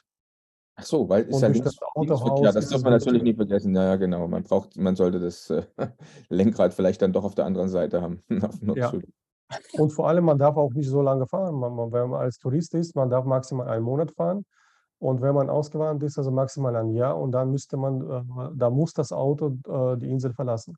Naja, ist in Griechenland zum Beispiel ja genauso und in der Türkei genauso. Ähm, wir müssen jetzt, ich habe gerade mal auf die Uhr geguckt, wir haben noch nie in einem der letzten Podcasts so lange über alle möglichen interessanten Themen gesprochen, ohne das Thema Visum, Aufenthaltsgenehmigung, Arbeitserlaubnis und Steuern und Finanzen äh, anzukratzen. Ich sehe gerade mit Erschrecken die Zeit, aber ist auch positiv, weil es war wirklich sehr interessant bis jetzt. Aber wir müssen jetzt noch auf diese Themen kommen, weil unsere Zuschauer und Zuhörer erwarten das ja. Die wollen ja wissen, ähm, wie einfach und schwer, äh, einfach oder schwer äh, oder leicht, wie auch immer, ist es ja, ein, ein Visum zu bekommen, langfristige Aufenthaltserlaubnis äh, und wie sieht es mit Steuern und Finanzen aus? Und vielleicht fangen wir mhm. mal mit äh, Aufenthaltserlaubnis und Visa an. Du hast ja schon erwähnt, als eine einfache Variante, eine Aufenthaltserlaubnis zu bekommen, ist eine Immobilie äh, zu, zu, suchen, zu finden und dann mit der Anzahlung, hast du gesagt, eigentlich, wenn man die Anzahlung bezahlt, ist schon mal der erste Schritt genommen, mit der man dann die Aufenthaltsbe, äh, Aufenthaltsgestattung genau. beantragt. Ja, also 5000 Euro Anzahlung, so wie ich verstanden habe, und dann geht es eigentlich schon fast los. Äh, aber es gibt ja noch andere äh, Zuhörer und Zuschauer, die sagen, Moment, langsam, langsam, also bevor ich da ein paar hunderttausend Euro äh, investiere, würde ich vielleicht erstmal mit einem Mietvertrag anfangen. Ähm, vielleicht kannst du das einfach mal so kurz abrunden. Welche Möglichkeiten gibt es denn, ein Visum zu bekommen? Im Prinzip äh, braucht ein Europäer äh, kein Visum. Das heißt, man darf dann noch zu kommen, man hat drei Tage Zeit und man müsste nach drei Tagen äh, das Land verlassen. So. 30 Tage, habe ich das richtig verstanden? Genau, dann gibt es noch einen Trick. Man könnte kurz zum Beispiel nach Nicosia fahren, dort die Grenze überqueren. Also Nordzypern, Südzypern, also ein bisschen shoppen gehen und so weiter und dann wieder nach Nordzypern kommen. Das darf man aber nur einmal machen. Im Prinzip hat man 60 Tage Zeit. Oder man sagt, okay, ich bin Immobilieninvestor und ich möchte jetzt äh, eine Immobilie kaufen, kann man das wirklich nachweisen, dass man eine Immobilie reserviert hat. Dann könnte man nochmal drei Tage dazu bekommen. Dann müsste man nach Nicosia fahren, das also direkt beantragen, erklären. Ist ein bisschen kompliziert. So, einfacher ist, wenn man zum Beispiel dann wieder ausreist und dann nach zwei Wochen nochmal äh, zurückkommt. So, damit man wieder nochmal die drei Tage bekommt. Das ist sozusagen äh, äh, die Zeit, um äh, reinzuschnuppern, um zu schauen, okay, wo möchte ich leben, äh, was kann ich machen und so weiter, was, welche äh, ähm, Seite gefällt mir am besten und so weiter. Ähm, der schnellste und klassischste Weg, man kauft eine Immobilie, man kann sogar ein Studio kaufen, man muss nicht unbedingt ein, ein, ein, ein großes Haus kaufen für 300.000. Ein Studio kostet je nach Lage äh, zwischen 80 bis 120.000 Euro und man kann schon mit diesen Unterlagen kaufen. Wir reden hier von einer Off-Plan-Immobilie. Das heißt, die Immobilie steht noch nicht. Wenn man jetzt auswandern möchte, man braucht trotzdem eine Bleibe, man müsste irgendwo wohnen. Das heißt, man müsste dann eine Immobilie suchen, wo man wohnen möchte. Und ähm, man hat dadurch einen Mietvertrag. Und diesen Mietvertrag müsste man dazulegen. Dann braucht man pro Person äh, 10.000 Pfund als erwachsene Person, die man dann nachweisen muss auf dem Kontoauszug.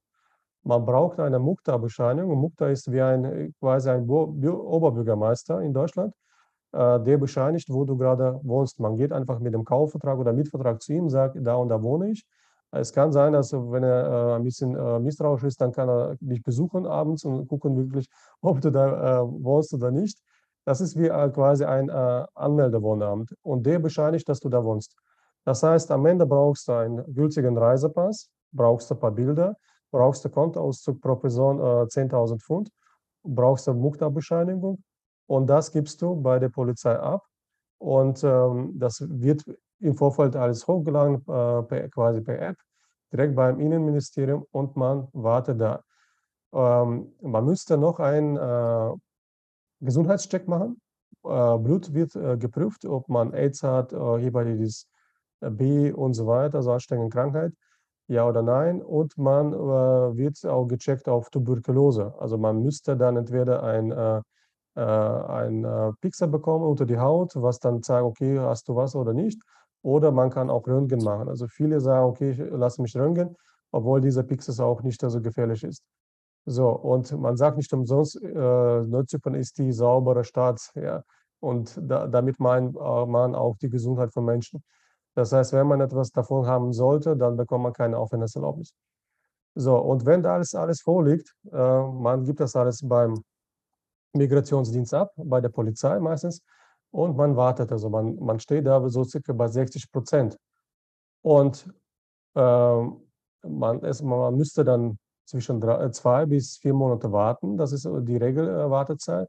Wenn man aber uns hat, wir können da ein paar Leute anrufen und sagen, da sind unsere Kunden, kannst du das bitte beschleunigen? Das heißt, wir haben auch entsprechende Connection. Äh, das ist auch wirklich äh, einfacher, wenn man wirklich uns hat an, an der Seite, man bekommt überall eine Verkürzung. Und wenn man uns nicht hat, dann äh, man wartet also und dann bekommt man irgendwann eine Meldung, okay, jetzt hast du die Aufenthaltserlaubnis. Man muss die nicht abholen, die wird sofort hochgeladen in, in entsprechendem Account. So, und man bekommt entweder sechs Monate oder zwölf Monate Aufenthaltserlaubnis. Und dann, man müsste dann wieder nach diesen sechs oder zwölf Monaten diese Aufenthaltserlaubnis nochmal beantragen, das ganze Prozess nochmal durchlaufen und und und. Das heißt, und das macht man mehrfach. Also das heißt, und je nachdem, also wie alt man ist, wenn man über 60 ist und so weiter, dann äh, kann Ausländeramt sagen, okay, du bist schon seit längerem da, jetzt bekommst du nicht nur für ein Jahr, sondern für zwei Jahre.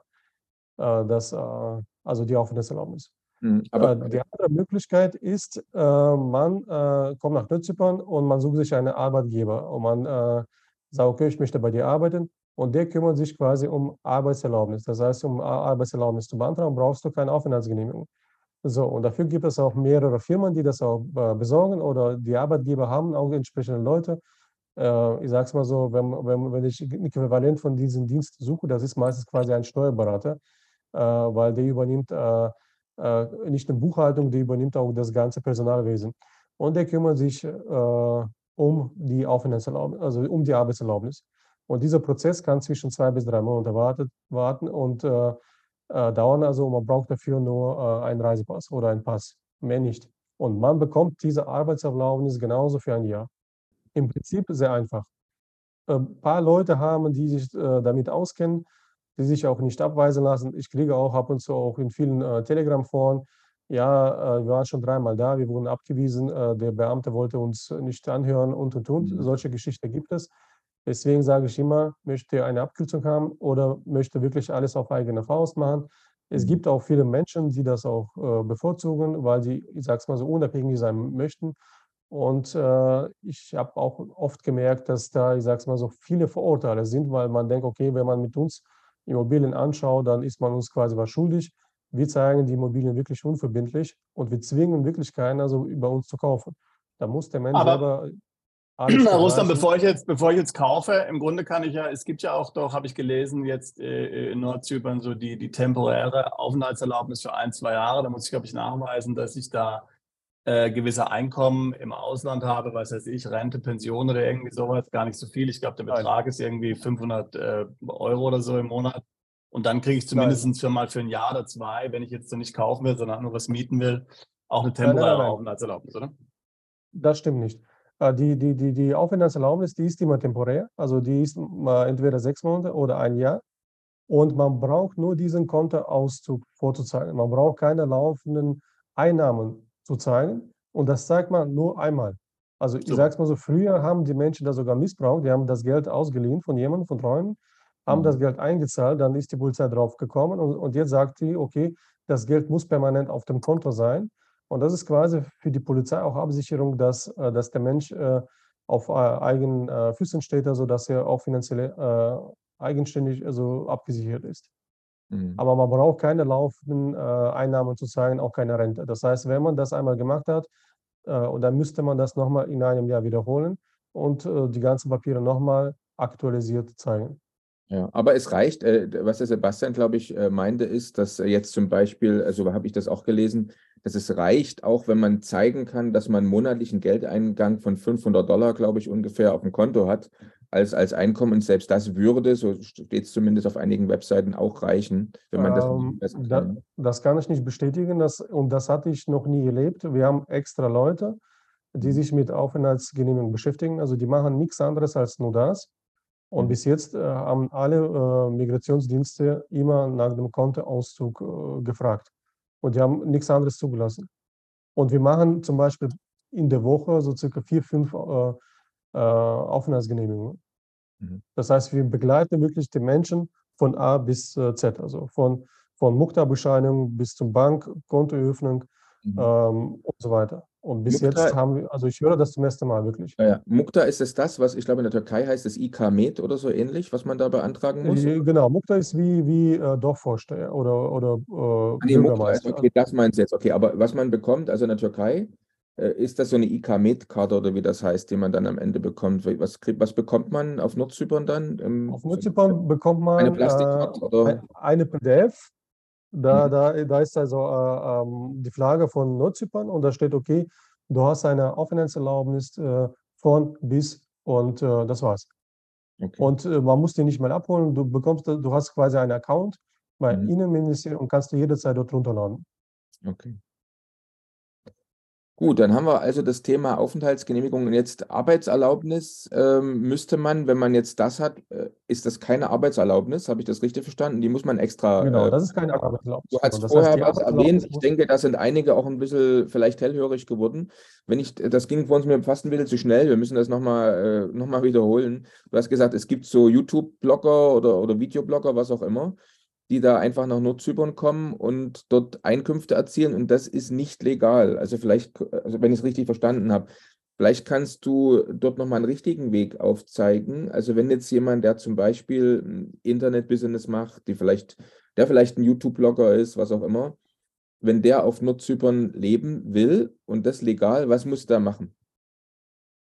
Ähm, wenn also im Immobilienbereich gibt es wirklich viele Videoblogger, die versuchen über, also die üben eigentlich die Tätigkeit eines Maklers äh, auf Nutzzypern aus. Die bringen genauso Kunden an den Bauträger, aber die haben, die sind nicht legal. Das heißt, sie haben keine Lizenz. Und ein Makler, ein Maklerunternehmen muss eine Lizenz haben. okay, dann habe ich das Sonst falsch verstanden. Nicht okay.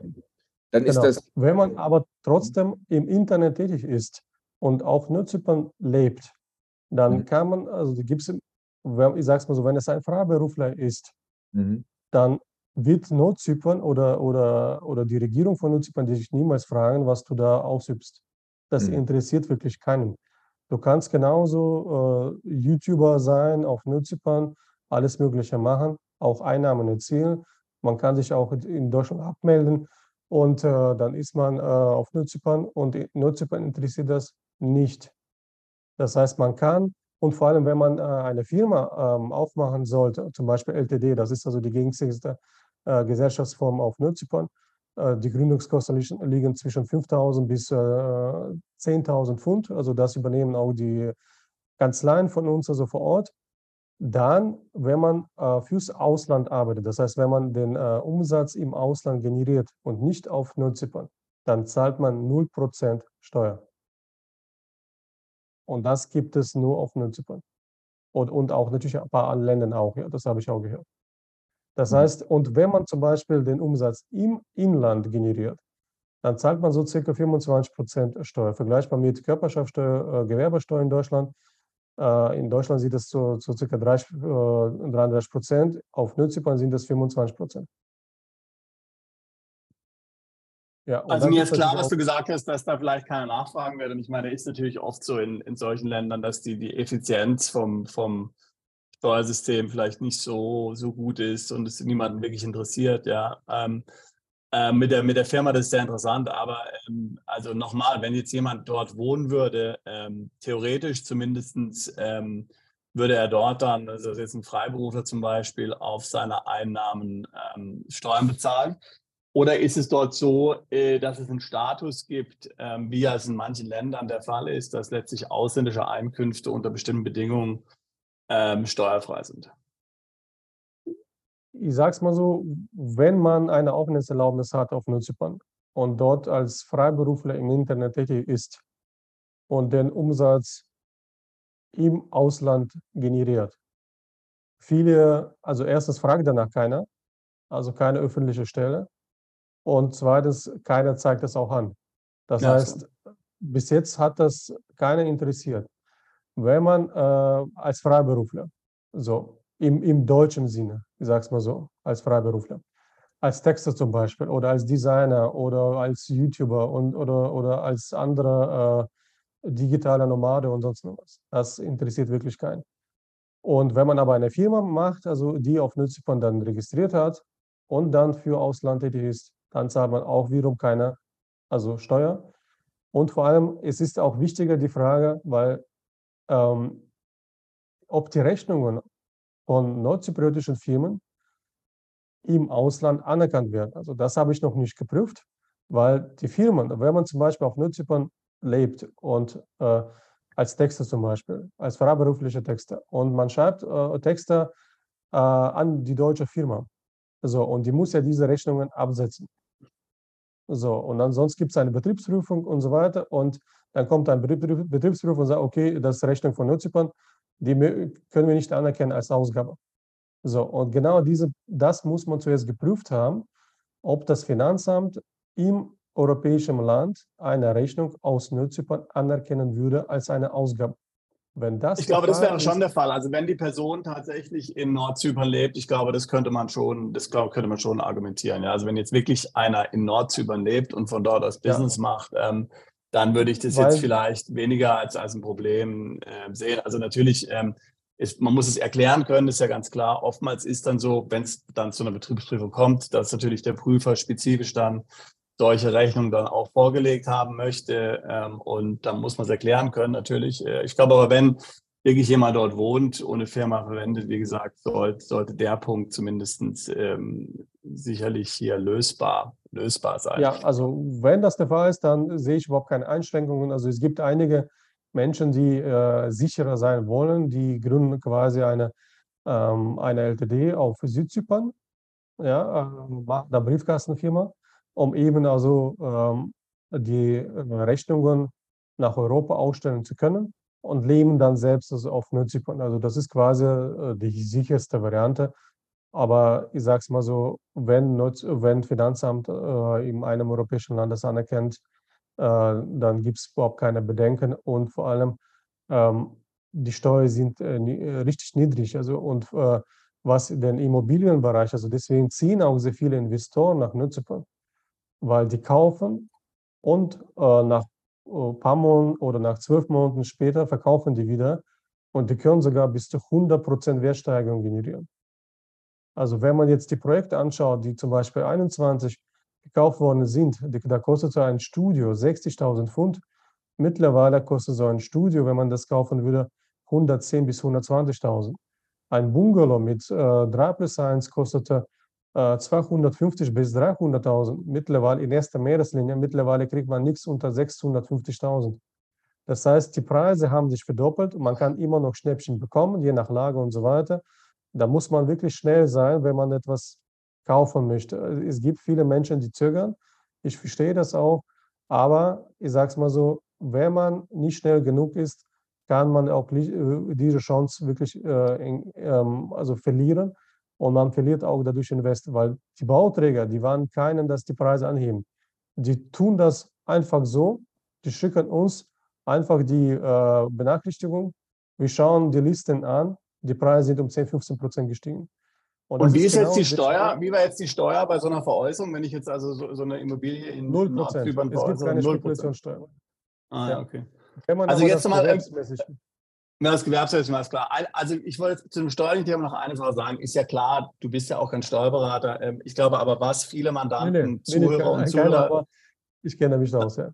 Nein, nein, glaube ich dir. Aber was, was ja, äh, ich glaube, viele Zuhörer und Zuschauer einfach ähm, wissen wollen, ist, ähm, wenn sie jetzt sagen würden, okay, äh, ich habe jetzt hier ein, ein, ein, Sicherheitsbedürfnis und ich, ich will das jetzt rechtsverbindlich abklären. Arbeitet ihr zum Beispiel mit Steuerberatern oder Steueranwälten ja. in Nordzypern ja. zusammen, wo man sagen kann, okay, ja. ich lasse mich jetzt von dem nochmal unabhängig beraten und äh, genau. äh, der kann mir dann eine Meinung, eine Tax Opinion geben und kann mir dann sagen, okay, so und so funktioniert und so und so muss ich mich dann ähm, organisieren. Also das, diese Kontakte könntet ihr herstellen zu jemandem, der auch dann das jetzt, oftmals ist ja so, du, du weißt ja selbst, ähm, du arbeitest ja viel mit internationalen Kunden. Oftmals ist es ja so, dass ja auch Steuerberater äh, sich überhaupt nicht auskennen mit den internationalen Zusammenhängen. Du hast ja gerade eben sehr viele Vor du hast ja mögliche steuerliche Vorteile erwähnt, ja. Und ihr würdet dann auch Steuerberater kennen, die dann sagen können, okay, so und so müsst ihr das machen, damit ihr die steuerlichen Vorteile äh, nutzen könnt. Ja, also wir haben auch auf jeden Fall Kanzleien, also die übernehmen äh, Firmengründen, die übernehmen äh, Beratung, also bei äh, Projekten, die äh, können auch äh, Vermögen verstecken in, in den Büchern. Also die, die setzen alles um, also um wirklich den Kunden zu schützen. Und zum Bankgeheimnis, also das ist also, ich denke, also es gibt aus meiner Sicht keine, kein besseres Bankgeheimnis aus, als auf Nordzypern. Nordzypern hat auch in der Vergangenheit sehr, sehr viele Anfragen bekommen. Und die ganzen Anfragen, die landen in meinem Schredder. Also die werden nicht mehr beachtet. Und so, so sicher ist Nordzypern aus meiner Sicht. Also, und deswegen genau diese Tatsache ähm, sorgt dafür, dass die Menschen nach Nordzypern kommen und, und genau diese Invest machen. Also wir haben vor kurzem einen, einen, einen Kunden gehabt, also der hat in äh, ähm, äh, das, äh, die Stadt nenne ich lieber nicht, aber der hat auf jeden Fall äh, eine Riesenfirma verkauft und der hat jetzt vor kurzem äh, Blogs gekauft mit mehreren Einheiten, also über einen Million Wert. Und das ist der Grund, also warum, äh, also spekuliert jetzt auf die Wertsteigerung. Und, äh, und so machen auch viele. Auch die kleinen, ich sage es mal so, Beträge mit 100 oder 200.000, die, die Immobilien, die wachsen stetig im Wert. Also, und das ist einfach die Tatsache. Also, und die Nachfrage hat gar nicht nachgelassen, trotz der stärkeren Preisen. Ja, ja. Äh, zu, zu, dem Thema Bankgeheimnis muss man natürlich Folgendes noch sagen. Wir hatten vor oh, schon viele Monate her, man äh, äh, Podcast auch über Monaco zum Beispiel. Dann hat auch unser Gast erzählt, wenn da mal das deutsche Finanzamt angerufen hat, dann haben die den Hörer genommen, haben ihn zur Seite gelegt und nach einer 30 Minuten nochmal geguckt, hallo, ist noch jemand dran, so nach dem Motto. Aber der Nachteil ist natürlich, dass dann irgendwann eine deutsche Bank oder, oder, oder andere Banken kein Geld mehr entgegennehmen, wenn von diesem Land mal Geld nach draußen überwiesen wird, wenn jemand sich so verhält. Und du hast selbst gesagt, die Banken in Nordzypern sind nicht mehr oder sind nicht im SWIFT-System. Das heißt, äh, so schön wie das ist, das Bankgeheimnis dort, äh, nur man will ja vielleicht auch irgendwann mal das Geld von dieser Bank wieder in, äh, in die andere Welt sozusagen reinbekommen. Ja. Und deswegen muss man halt immer sehen, das, was du da geschildert hast, das ist zwar schön auf das der einen Seite, wenn ich, welche, wenn ich Geld dahin bringe, aber irgendwann will ich es vielleicht wieder rausbringen. Und da ist die Frage, ob dann immer noch die Vorteile gelten. Ne? Also ob ich dann nie sogar große. Das ist äh, aus meiner Sicht auch kein Problem, weil die, man kann auch ohne Probleme Überweisung tätigen. Und die ganzen lokalen Banken, die nutzen äh, Referenzbanken von der Türkei. Und die Türkei agiert quasi wie äh, als eine Bank in einem SWIFT-System, als Referenzbank. Und wenn man zum Beispiel ein Konto auf Nutzung hat und man überweist sich selbst äh, ähm, das Geld, man überweist nicht sich selbst aufs Konto, sondern man überweist äh, dem Bank und, äh, und, trägt, man trägt einfach im Verwendungszweck einen eigenen Namen und dann äh, bucht die Bank diese, diesen Betrag also deinem Konto zu. Das heißt, man kann ohne Probleme hin und her überweisen. Es kostet vielleicht ein bisschen mehr wegen der äh, Überweisungsgebühren, aber man ist da eigentlich gar nicht eingeschränkt bei, bei, beim Überweisen. Also man, man überweist über diese ähm, äh, Referenzbank aus der Türkei. Mhm. Ja, spannend. Ähm, Sehr interessant, ja. Vielleicht ist ein interessantes Thema Gesundheitswesen. Also, weil viele Menschen, vor allem Ältere, die fragen sich, ja, Nordzypern, wenn das ein, immer noch ein Entwicklungsland ist, wie ist da äh, äh, Gesundheitswesen aufgestellt? Ich kann sagen, das Gesundheitswesen ist wirklich top aufgestellt. Es gibt sehr viele Ärzte und vor allem die Bauträger, die fangen jetzt sogar ähm, Gesundheitshotel äh, zu, einzurichten, also zu bauen, wo man, äh, man kennt das von äh, Tschechien, also wo man wirklich äh, Erholungsurlaube oder Kurorte äh, besichtigen kann. Und die planen sogar ähm, in Zukunft äh, das Personal quasi einzukaufen aus dem Ausland. Und ich weiß auch von anderen Menschen, äh, die kommen jetzt, äh, die haben jetzt selber auf Zypern gekauft, investiert und die haben äh, sogar mit Bauträgern gesprochen und vereinbart, dass in bestimmten Wohnanlagen sogar Praxen gebaut werden. Das heißt, viele, also Personal aus Deutschland oder Österreich, die gehen jetzt nach Nordzypern und eröffnen dort auch eigene Praxen. Und, und das ist aktuell sogar so. Es gibt mehrere Krankenhäuser, es gibt private Krankenhäuser, es gibt auch äh, staatliche Krankenhäuser.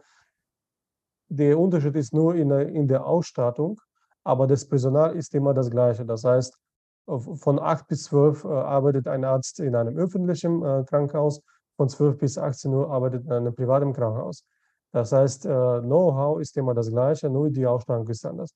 Aber ist alles auf dem neuesten Stand es gibt viele Kliniken, also vor allem Zahnhals, äh, Zahnheilkunde oder Kinderwunschbehandlung, also wirklich auf dem Top-Niveau. Und es gibt viele äh, Touristen, die genau aus diesen Gründen dorthin fliegen. Mhm. Meine ganz andere Frage noch. Äh, in Deutschland gibt es Gegenden, da hat man Riesenprobleme mit Waschbären. Ich weiß nicht, ob du das schon mal gehört hast. Und äh, auf Zypern habe ich gelesen, gibt es Riesenprobleme mit Katzen. das heißt, es gibt unglaublich viele Katzen. Stimmt das? Oder was kannst du da selber ähm, Ja, es gibt, äh, man sagt ja nicht umsonst, es gibt ja äh, diese Katzen, die sind oft so, äh, ich sag's mal so, orange, äh, Aphroditenkatze, also Katzen. Also die gibt es auch sehr viel. Aber das Problem, äh, mit Katzen sehe ich da wirklich kein Problem, die sind eher ruhiger. Aber wo ich Problem sehe, also ist eher die Straßenhunde. Und wir haben auch äh, Freunde, die, äh, die selber, die sind ausgewandert aus Deutschland und die haben sogar ein äh, eigenes Projekt entwickelt, also dass sie selbst äh, sich um die Hunden, äh, Straßenhunde kümmern. Äh, die bauen auch Schelten auf, also die lassen die, die ganzen Hunde in Firmen, also impfen und so weiter. Und äh, das haben wir auch erkannt. Also und äh, ähm, das ist wie, daraus ist ein Projekt geworden. Also vielleicht die Interessenten, die unser YouTube-Kanal anschauen. Also wir haben darüber auch schon ein paar Mal berichtet.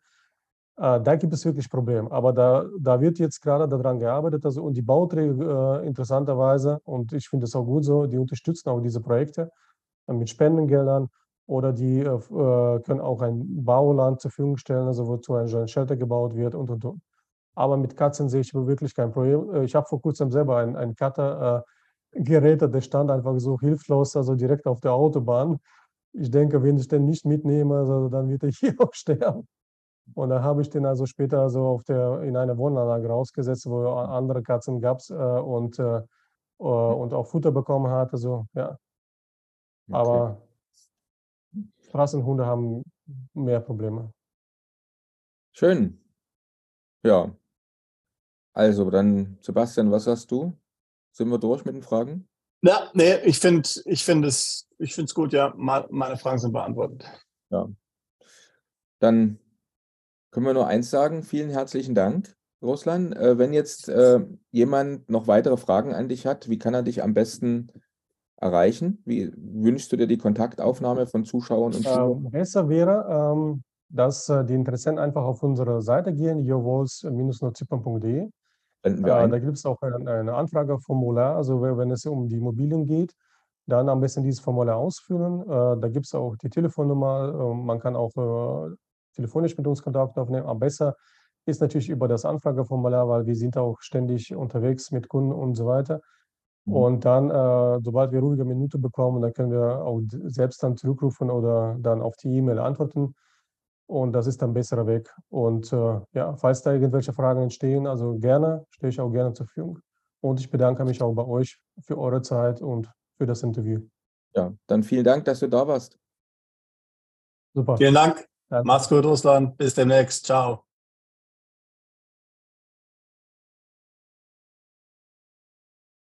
Äh, wie gesagt, der Russland ist ja kein äh, Steuerexperte und äh, deswegen sind dort ein paar, äh, würde ich mal sagen, Details in diesem Video enthalten, was du jetzt gleich sehen wirst, die vielleicht etwas missverständlich sind. Ähm, wir haben zum Teil manches rausgeschnitten, vieles aber auch einfach so drin gelassen. Ähm, und ich möchte jetzt nochmal zum Thema Nordzypern folgende steuerliche Klarstellungen machen. Also grundsätzlich, wenn man sich die Steuersätze in Nordzypern anschaut und sich mit, den, mit der Steuergesetzgebung auseinandersetzt, wird einem relativ schnell klar, äh, dass es steuerlich nicht sehr interessant ist, ähm, was dort so offiziell hier an Steuern zu bezahlen ist. Natürlich, es gibt diese Free Zone. Äh, dort kann man vielleicht eine Firma gründen, wo ein bisschen weniger Steuern zahlt. Wenn man allerdings in äh, äh, Nordzypern selbst wohnt, kann man offensichtlich diese Free Zone sich nicht zunutze machen. Also offiziell sieht es definitiv nicht wie ein steuerlich interessantes Land aus. Ähm, so, was jetzt aber bei Nordzypern ganz wichtig zu verstehen ist, ähm, die Regierung von Nordzypern hat hier ein großes Interesse daran, Ausländer ähm, anzuziehen, gut verdienende, äh, auch wohlhabende Ausländer hier nach Nordzypern zu locken. Und deswegen macht sie sehr, sehr großzügige Sweetheart-Deals mit eben solchen Ausländern. Man muss dazu nicht Bill Gates sein oder Microsoft oder ein Milliardär. Ähm, jeder kann praktisch diese Sweetheart-Deals hier ähm, nutzen. Muss man sich so ein bisschen vorstellen, wie was äh, früher Amazon ähm, dort in Luxemburg gemacht hat. Ja? Das ist auch nicht besonders kompliziert, jetzt hier irgendwas zu verhandeln oder jetzt hier ähm, mit den Steuerbehörden auszuarbeiten. Da ein Steuerberater in Nordzypern, ähm, was sie natürlich gerne für dich organisieren können, wird dort anrufen, bei der äh, Steuerbehörde kurz den Fall vorstellen und sagen, okay, hier ist jetzt der und der, der kommt aus Deutschland hierher gezogen, der Michael und, und der Michael, der hat eine Firma in, in Malta und diese Firma aus Malta generiert jetzt ihm ein paar hunderttausend an Dividenden im Jahr, die werden in Malta versteuert. Die möchte er jetzt gerne hier nach Nordzypern bringen und hier möglicherweise investieren. Und wir möchten die gerne steuerlich freistellen, was Auslandeinkünfte sind. Und in 95 von 100 Fällen wird äh, hier letztlich dann diesem Antrag stattgegeben und diese Auslandseinkünfte steuerlich in Nordzypern freigestellt. Es folgt dann noch eine schriftliche Bestätigung des Finanzamts und so ist es letztlich bei fast allen Auslandseinkünften, Kapitalerträge, Krypto, alles Mögliche, was man dort im Ausland dann hat. In der Tat geht es sogar so weit, äh, dass die nordzyprische Regierung zum Teil sogar auch ähm, inländische äh, Kapitalerträge äh, bei der Veräußerung von Immobilien zum Beispiel für Ausländer auf einer Case-to-Case-Basis letztlich freistellt. Ähm, also man kann tatsächlich davon ausgehen, dass er mit dem richtigen Steuerberater tatsächlich hier alle Steuer äh, sparen kann, zumindest auf ausländische Einkünfte, wenn man in Nordzypern wohnt. Warum wird es hier nicht, nicht offiziell letztlich von nordzyprischer Seite ähm, als Gesetz so niedergeschrieben? Naja, auf der einen Seite ist ja ganz schön, wenn man so ganz hohe Steuersätze hat, da macht man sich ja nicht groß verdächtig, bei der EU und bei anderen Ländern hier ein Steuerparadies zu sein. Äh, also kann man immer hier hochhalten, wir haben hier hohe Steuern, äh, hier gibt es nichts zu holen.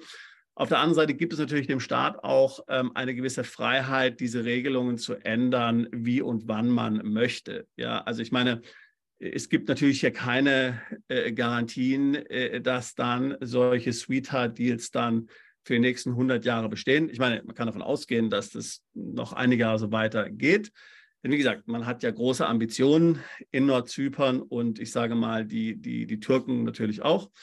Äh, wollen es ja sozusagen als Singapur im Mittelmeer hier äh, ähm, etablieren. Ähm, also man muss sich davon ausgehen, dass sich das schnell wieder ändert. Aber ich sage mal, solche individuellen Vereinbarungen äh, schaffen doch letztlich die Grundlage für den Staat hier ähm, auch dann eine gewisse Willkür walten zu lassen, wenn man das irgendwann mal wieder ähm, anpassen will. Aber bis dahin, wie gesagt, ähm, äh, kann man eigentlich sagen, dass ähm, Nordzypern steuerlich äh, sehr interessant ist. Äh, man kann letztlich davon ausgehen, dass alle ausländischen Einkünfte tatsächlich in Nordzypern steuerfrei sind. Bis zur nächsten Folge von Perspektive Ausland, der Podcast für alle Unternehmer, die es ins Ausland ziehen. Übrigens, wenn ihr keins unserer interessanten Videos mehr verpassen wollt, dann klickt doch jetzt gleich auf den Abonnieren-Button und auf die Glocke. Auch über Kommentare, Fragen oder einen Daumen hoch freuen wir uns sehr.